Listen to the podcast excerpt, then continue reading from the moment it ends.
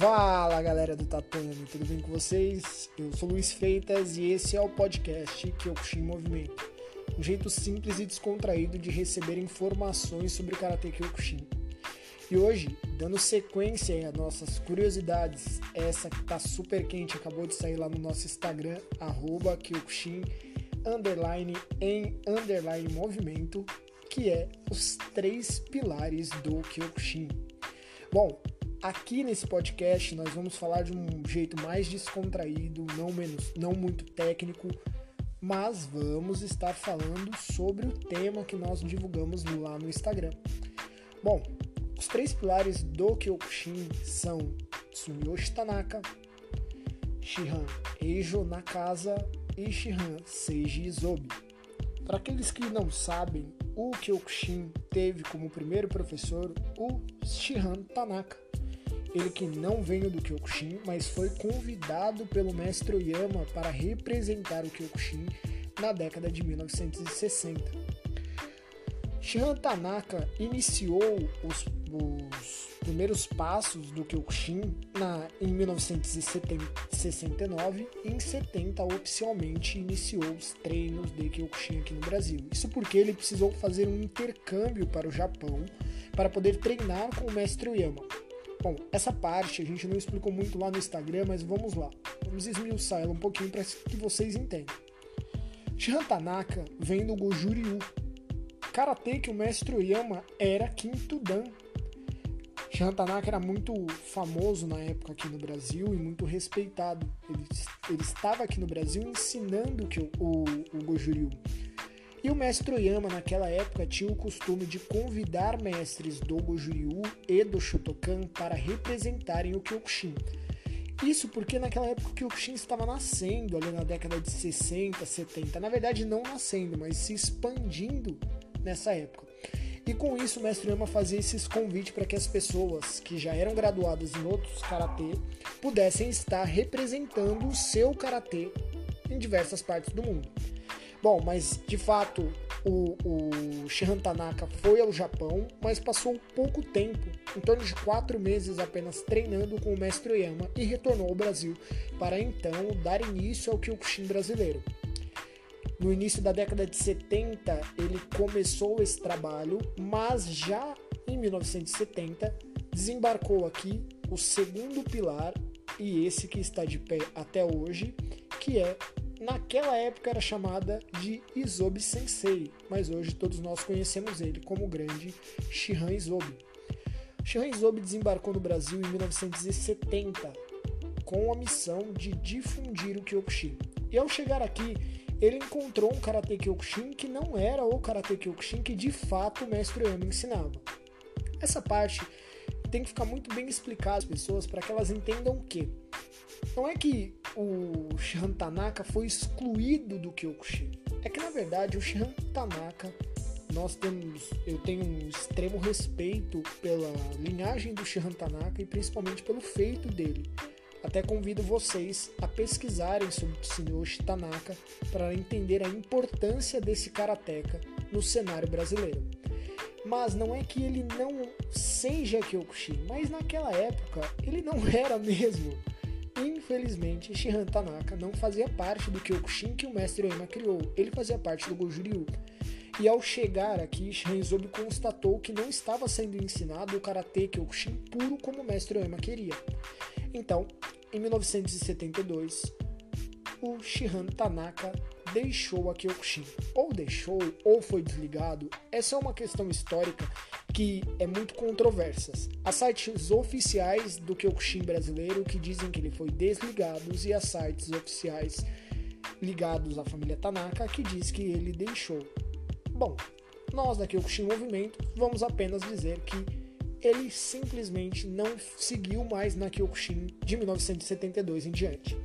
Ok, de 72 a 73, ou seja, apenas um ano, Shihan, Izobi criou a academia, primeira academia de Kyokushin do Brasil, no município de Santo André, no ABC Paulista.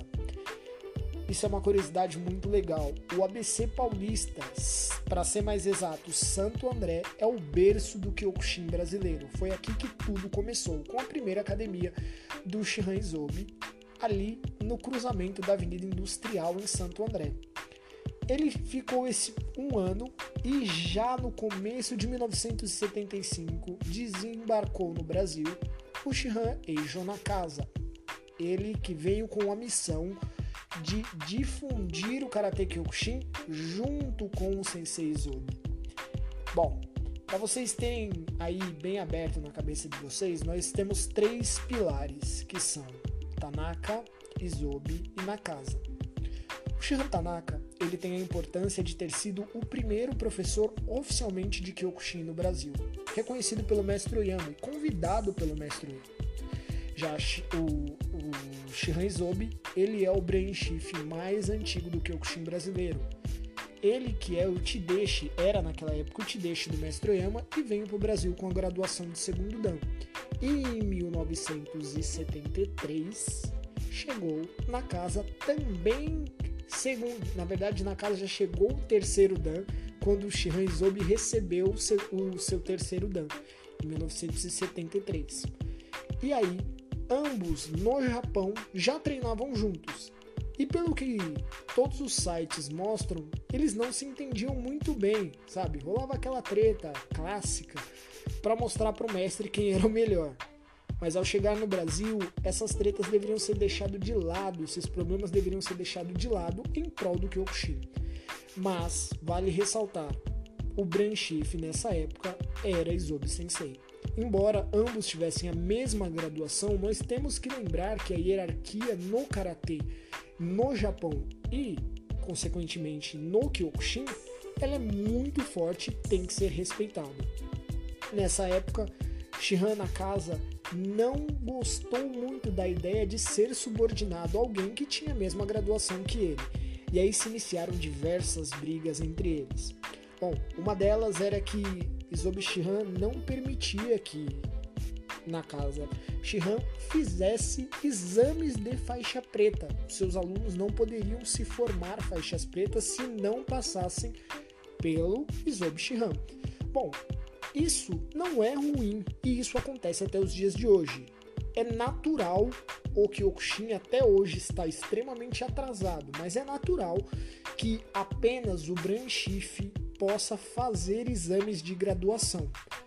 Para que muitos aqui não sabem, mas no Japão, a partir de terceiro dan, você já pode formar faixas pretas sem a necessidade de exames de faixa com bancadas de, de organização. Por exemplo, se você vira terceiro dan, você pode graduar um primeiro dan no Japão. Isso já lá já é oficial. Aqui no Brasil, mesmo sendo terceiro dan, você precisa esperar o exame sendo avaliado pelo branchife da sua organização, seja ela qual for. Todas as organizações seguem isso.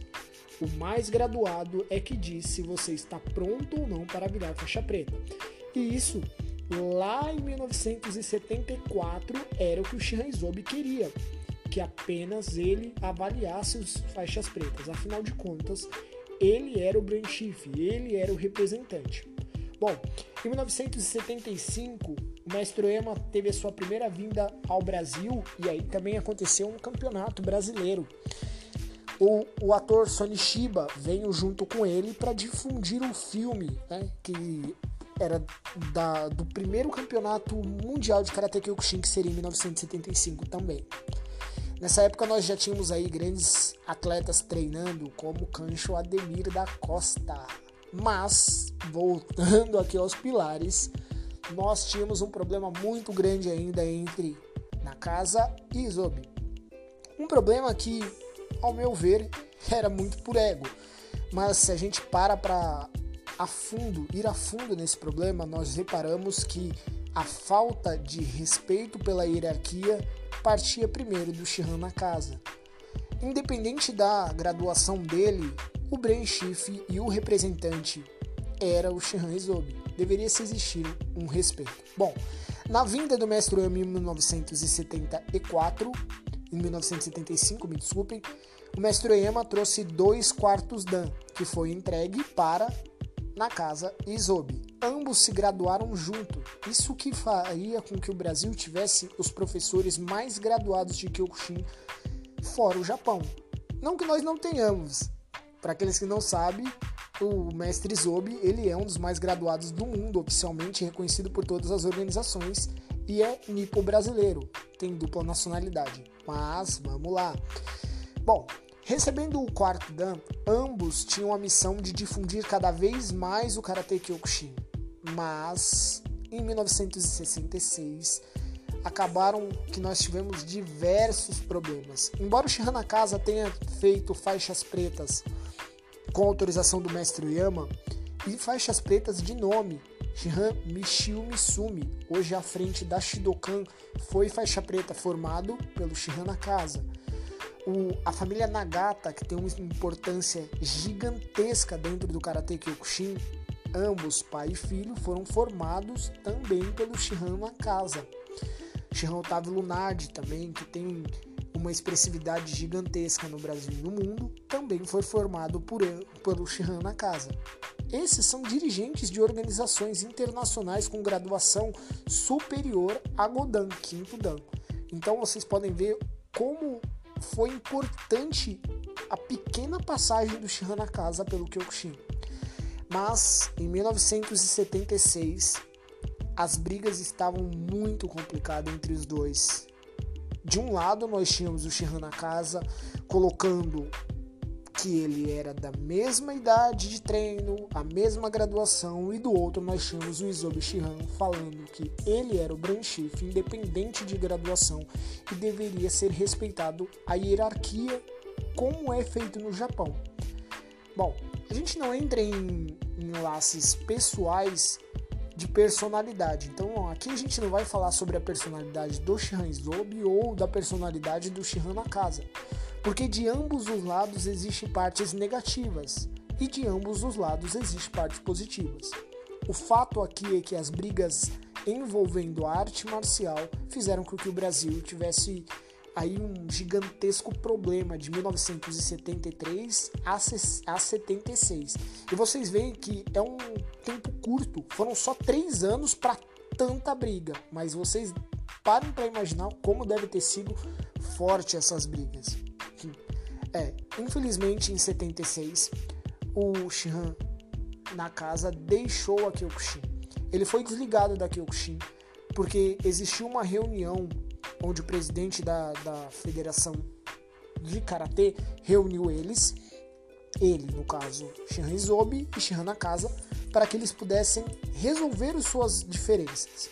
Ficou acertado nessa reunião que Shihan Nakasa pagaria as taxas de faixa preta, todas essas que seriam necessárias para o Shihan Zobe, mas ele não aceitou de forma alguma o fato do Shihan Zobe ter que fazer exame nos alunos dele, porque afinal de contas no Japão não era assim, e por que no Brasil deveria ser? Bom, o sistema de Kyokushin do Brasil ele é diferente até mesmo do sistema do Kyokushin japonês. Uma das curiosidades é que os nossos idogeikos é muito comum no Brasil ter Idogeiko de 8, 15, 18 e até 24 golpes.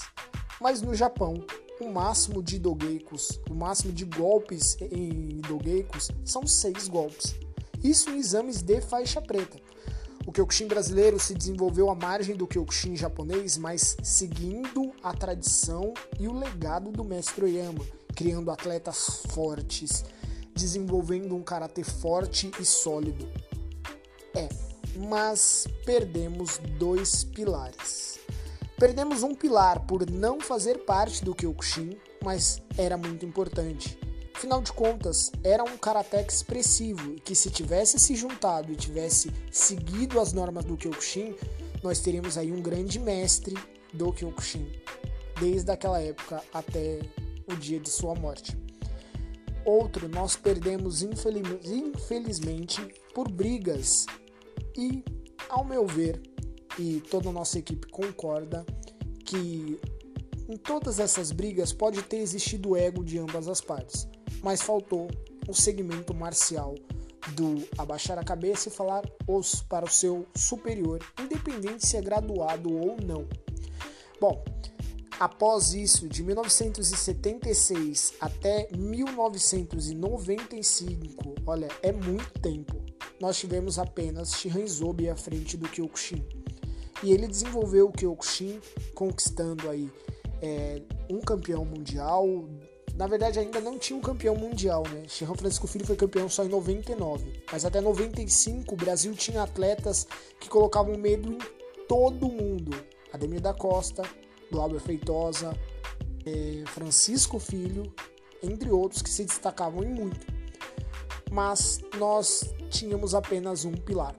Bom, essas são algumas das histórias que nós temos sobre Taná, eh, na casa e Isobe. Assim que a gente tiver mais, a gente produz um vídeo e traz para vocês. Mas eu queria deixar aqui um pensamento para vocês, uma reflexão. Já pararam para imaginar se Shihan Nakasa e Shihan Zobi tivessem trabalhado em conjunto desde 1973 até os dias de hoje, como o Kyokushin brasileiro seria? A região Nordeste e a região mineira se desenvolveu muito graças à linhagem na casa. Hoje nós temos diversos alunos que são de fato da linhagem na casa com graduações elevadas no Brasil. Como eu disse, nós temos a, o Shihan Nagata, Shihan Misumi, que hoje não representa mais o Kyokushin, mas ainda assim é muito respeitado. Hoje tem a graduação de oitavo dan. Nós temos também o Shihan Carlos Costa, da Zen Kyokushin, que hoje é sétimo dan e tem a linhagem na, é, na casa, na sua linhagem. E Shihan Otávio Lunardi também, que vem diretamente da linhagem na casa. É, nós temos diversos e diversos e diversos e diversos faixas pretas da linhagem Isobe, sem dúvida.